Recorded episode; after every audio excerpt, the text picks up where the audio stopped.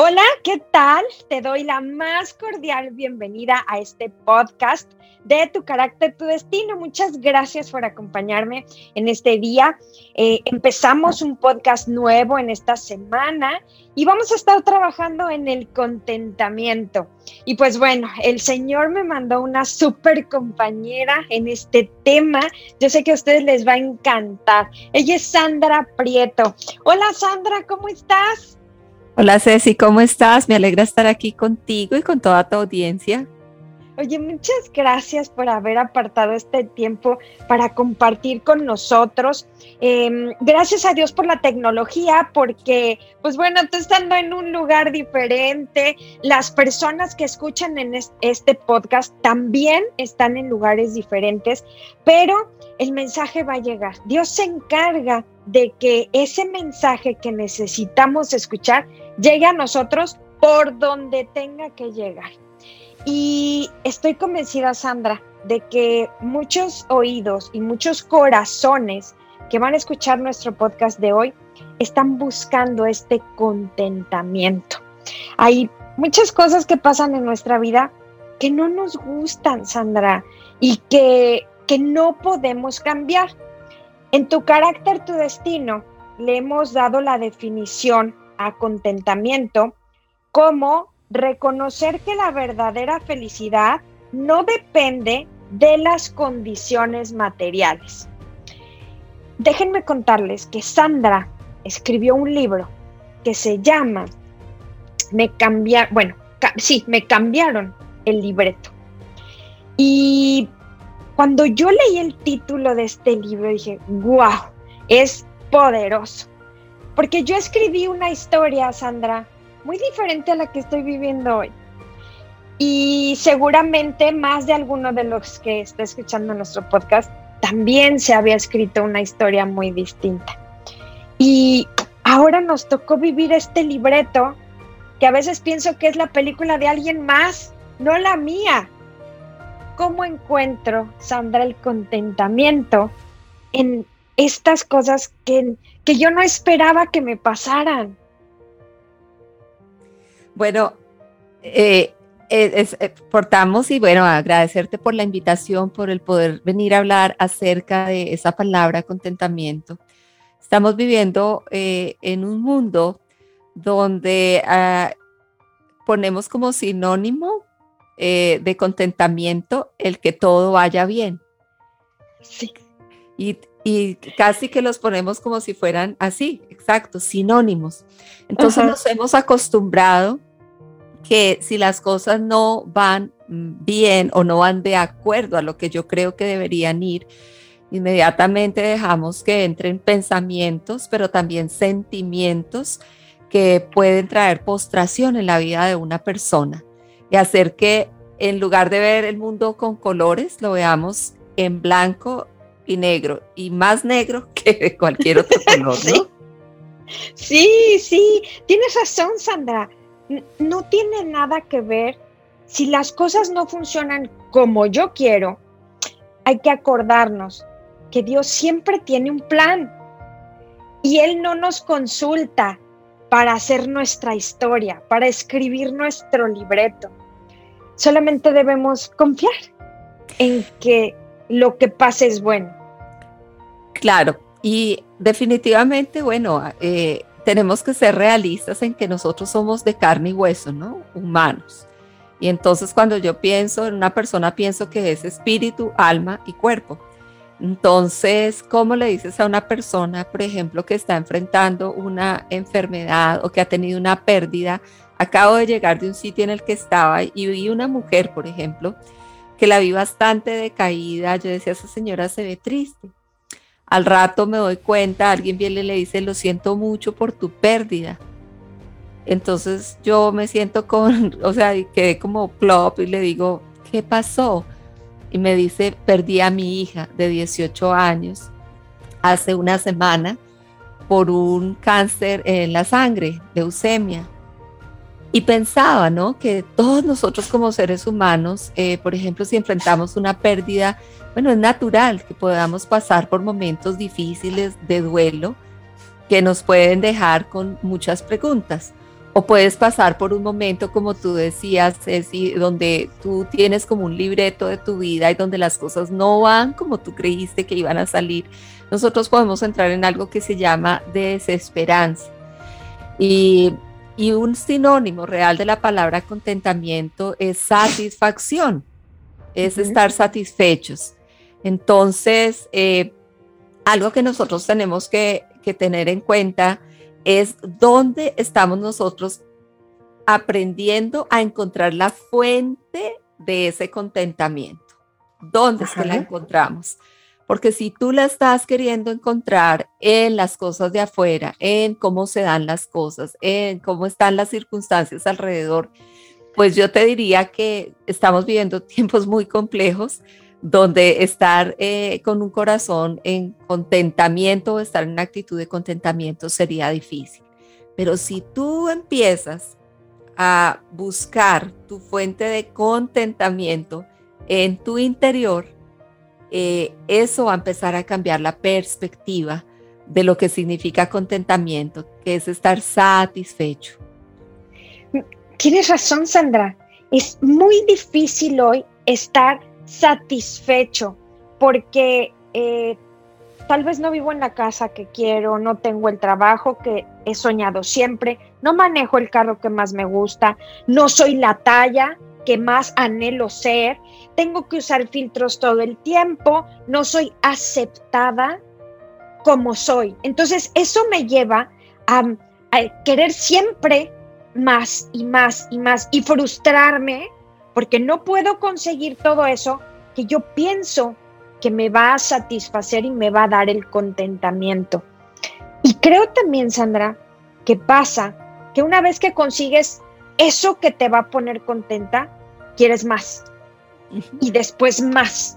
Entonces, no tenemos llenadera. Nunca vamos a estar contentos.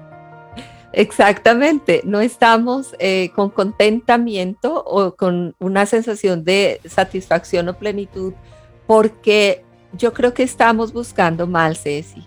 Vuelvo y lo repito, cuando nosotros eh, centramos en el afuera o en cómo se esté desenvolviendo mi vida, ese nivel de satisfacción o contentamiento, eh, pues va a ser difícil porque hay días en los que vas a enfrentar pérdidas. Lo viví en mi propia vida, yo creí que iba a llegar a envejecer al lado del amor de mi vida y el día que ese ser maravilloso muere, yo quedo sin piso. Pero puede ser que ah, haya una mujer o un hombre escuchándonos y que pueda ser que no tiene que haber muerto esa persona que amaba, pero puede ser que una ruptura, que una separación, tantas cosas. Y si tú has centrado tu vida en que tu fuente de contentamiento era el que la persona estuviera a tu lado o no, pues el día que esa persona ya no está, simplemente ya tú no estás en contentamiento, por ejemplo. O si tu fuente de contentamiento es eh, tu trabajo y, y que el día de mañana lo perdiste en esta pandemia, muchas personas me llamaban, se cerró la empresa, se cerró esta fábrica, ya no tengo el trabajo. Eh, y no quiero que me malinterpreten, por supuesto que tenemos que trabajar y recibir unos ingresos para poder eh, eh, cubrir nuestros gastos, pero cuando tú sientes que eso es lo que está sosteniendo tu vida y tu fuente de satisfacción y se acabó, te quedas sin piso. Y hubo personas que me dijeron, me quedé sin piso, como si se me, se me acabó todo. Alguien que llevaba 17 años en una empresa me dice, Sandra, nunca me preparé para salir y siempre creí que eso era lo que me daba mi fuente como contentamiento. Entonces estoy poniendo dos ejemplos prácticos eh, y por eso, Ceci, yo creo, cuando a mí las personas me preguntan, ¿por qué puedes sonreír a pesar de lo que has vivido? Eh, ¿Por qué estás levantada haciendo lo que haces a pesar de lo que has vivido? Yo no tengo otra respuesta que decirles porque mi fuente de contentamiento ah, no estaba ni en un esposo o en un hijo que también perdí, aunque los amaba y los sigo amando eh, y llevando en mi corazón, pero entendí que, que había alguien más que podía llegar a llenar todo ese corazón eh, que necesitaba estar satisfecho. Y pues en mi caso, Ceci, fue Jesús. Eh, cuando yo decidí eh, establecer una relación, yo nunca hablo de religión, sino de relación, y empecé a abrir mi corazón a Jesús y dejé que Él llenara cada espacio de mi vida, pues esa es la respuesta que yo le tengo para la gente. Yo no hubiera podido pasar estas situaciones de vida que me llevaron a escribir el libro si no hubiera tenido esa fuente de contentamiento en mi vida interior. Creo, Sandra, que nos cuesta mucho trabajo enfrentar las situaciones cuando nosotros no tenemos el control y manejar esta frustración de que ¿por qué a mí? ¿Por qué me escogiste a mí para que me pasara esto? ¿Por qué no fue alguien que, no conoce a Dios, que no te sigue, que es bien desobediente, que es bien mala persona? Eso es difícil, porque ¿cómo voy a encontrar ese contentamiento en medio del dolor? Cuando tú dices que Jesús es debe de ser nuestra fuente de contentamiento. Esto es un proceso, Sandra. Es difícil creer en alguien que no ves, que, que solamente lo conoces de los domingos que ibas a misa, eh, o en Navidad, o en las bodas, o de ese Dios que nos presentaron a muchas generaciones, que te va a castigar si dices mentiras, ¿eh? O un Dios muy lejano, muy como de un cuento. Y necesitamos acercarnos, conocerlo, que sea Él el que tiene esa, el tamaño de esa pieza que es nuestro vacío y que pueda ser Él el que entre.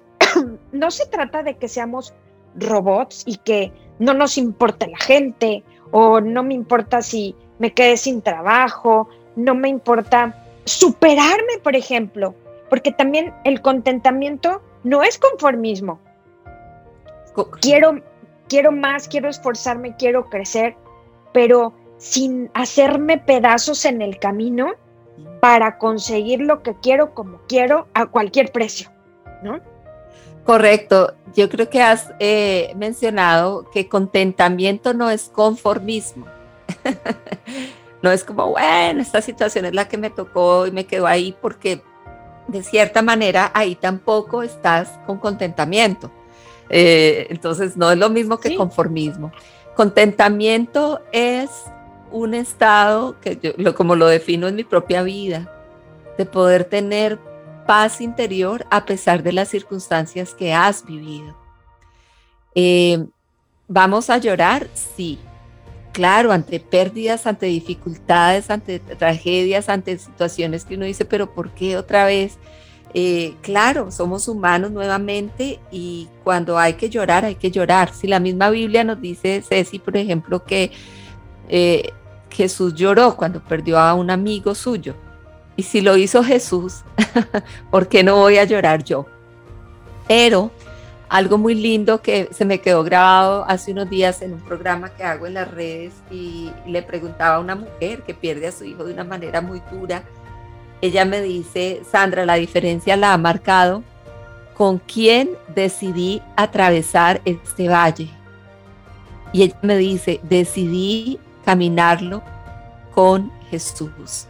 Cuando ella me dijo eso, a mí se me llenaron de lágrimas los ojos y dije, wow, la tiene clara, porque ella me dice que eso marcó la diferencia. Entonces, ese con quién eh, es, es definitivo no lo vemos. Tú, me podrás decir, quienes nos están escuchando ya, pero es que yo no lo veo. Cuando, claro, no lo ves físicamente, pero cuando tú te levantas cada mañana y dices, aquí estoy otra vez, eh, y tú le dices, Dios, dame la mano para caminar en este día. Lo tuve que hacer muchas veces, Ceci. Cuando has perdido un hijo, hay días en los que no te quieres levantar eh, entonces eh, tuve que decirle a Dios, sabes, dame la fuerza por este día. Y cuando tú sientes que viene esa fuerza interior, que es Dios mismo en tu vida, y te da la fuerza para ese día, eh, y tú empiezas a agradecer. Entonces yo empecé a ver de blanco y negro, empecé a darle gracias a Dios por las flores, le empecé a, dar gracias porque aún estoy aquí. Y ese contentamiento es decir, en este momento, en esta situación que estoy, yo agradezco eh, porque sé que vine con un propósito. Y a quienes nos están escuchando, yo creo que eso es un punto fundamental, cuando tú te levantas y empiezas a dar gracias. La gratitud desata esa, esa satisfacción, ese contentamiento. Cuando tú dices, gracias por este nuevo día, gracias porque aún en medio de mi circunstancia, hoy tuve alimento. Porque, y, a veces le digo a la gente, no te fijes de dónde está viniendo el alimento. Tu satisfacción es que Dios hoy usó a alguien, algo, algún medio para darte el alimento. Y, y esto que dice Sandra, el que aprendamos a ser agradecidos y buscar el cómo sí, concentrarnos en lo que sí tenemos, no en lo que nos hace falta.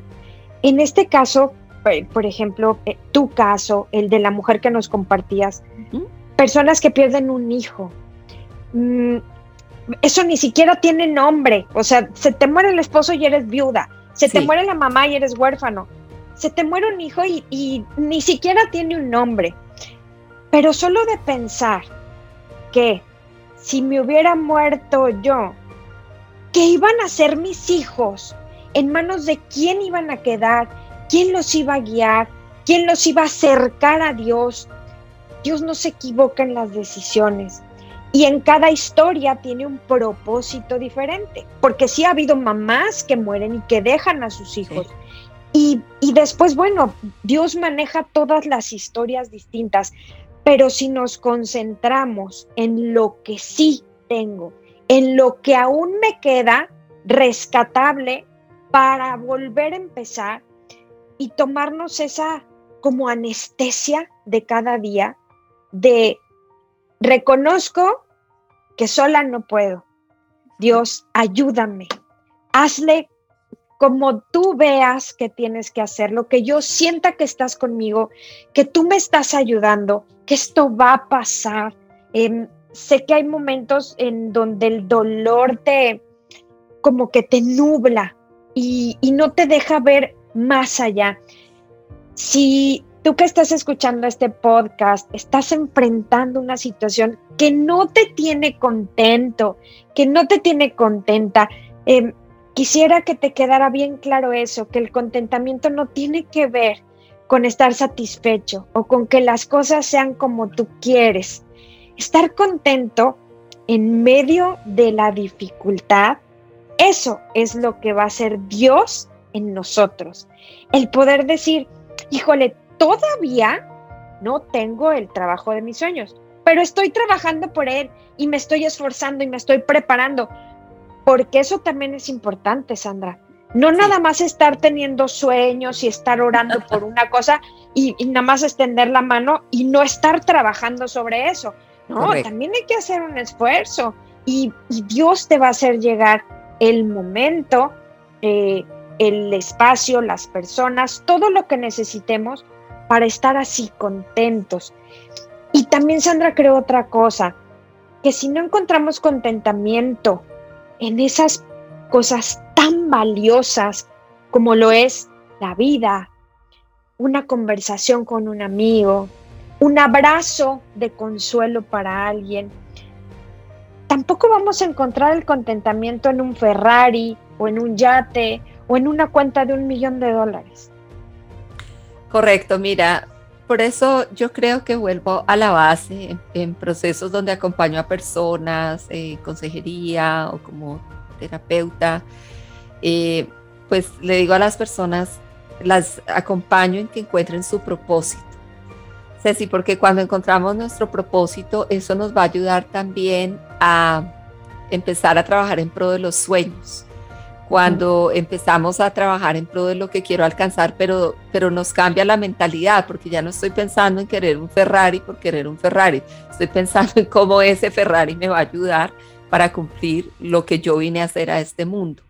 Y algo que he encontrado en mi propia vida y eso realmente fue algo precioso que se reafirmó en la vida de mi hijo cuando todavía estaba aquí algún día yo, yo me quedé mirándolo y le dije a Dios, le dije, Dios, ¿para qué propósito trajiste a mi hijo? Así, así lo dije verbalmente, eh, en voz alta, eh, y al lado estaba eh, mi esposo. Yo me volví a casar después de perder a mi primer esposo. Y este, mi esposo me dice, Sandra, ¿por qué le estás preguntando a Dios para qué propósito vino? Juan se llamaba mi hijo. ¿No te has dado cuenta que su vida misma es un propósito? Y esa ha sido la base, Ceci, que hoy en día uso y que hoy quiero compartir a toda tu audiencia.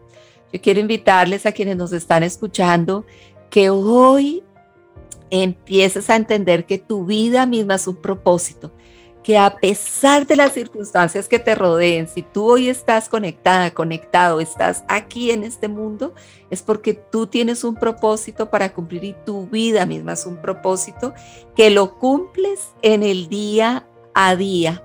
Entonces lo que tienes que descubrir es cómo ir desenvolviendo ese propósito como si fuera un regalo y para que tú puedas desenvolver a plenitud ese propósito, ese regalo tienes que empezar a dar gracias eh, eh, en medio de la situación en la que te encuentres. Eso es contentamiento. Y tienes que decirle a Dios allí también, ¿para qué todo esto que he estado viviendo? ¿Cómo todo esto que estoy viviendo me ayuda para levantarme? para seguir caminando en el cumplimiento de esos sueños, de ese propósito que es mi vida misma. Así es, Sandra, que Qué linda manera de verlo. Nuestra vida es un propósito. Y muchas gracias por compartirlo con nosotros. Muchas gracias por dedicar tu vida ahora a dar consuelo a los que no encontramos de repente ni la ventana, ni la puerta, ni la salida de emergencia. Sientes que, que no hay para dónde caminar y cuando conocemos historias como la tuya y la manera en la que Dios ha tocado tu vida y la vida de los que estamos alrededor tuyo. Es magnífico, Sandra. Muchas gracias por este tiempo. Dinos en dónde te podemos encontrar para saber de tu libro, de tus podcasts, de esas cápsulas que tienes. ¿Dónde está Sandra Prieto? Claro que sí. Bueno, me pueden encontrar en las redes sociales como arroba sigue con Sandra Prieto. Repito, arroba sigue con Sandra Prieto, ahí nos encuentran en, todas las redes sociales, en YouTube, Instagram, Facebook. Eh, ahí estamos con contenido eh, casi que a diario, tenemos algo para compartir y hoy les animo, todos tenemos algo para dar a pesar de cualquier cosa que hayamos vivido, a pesar de que nos hayan cambiado el libreto. Así es.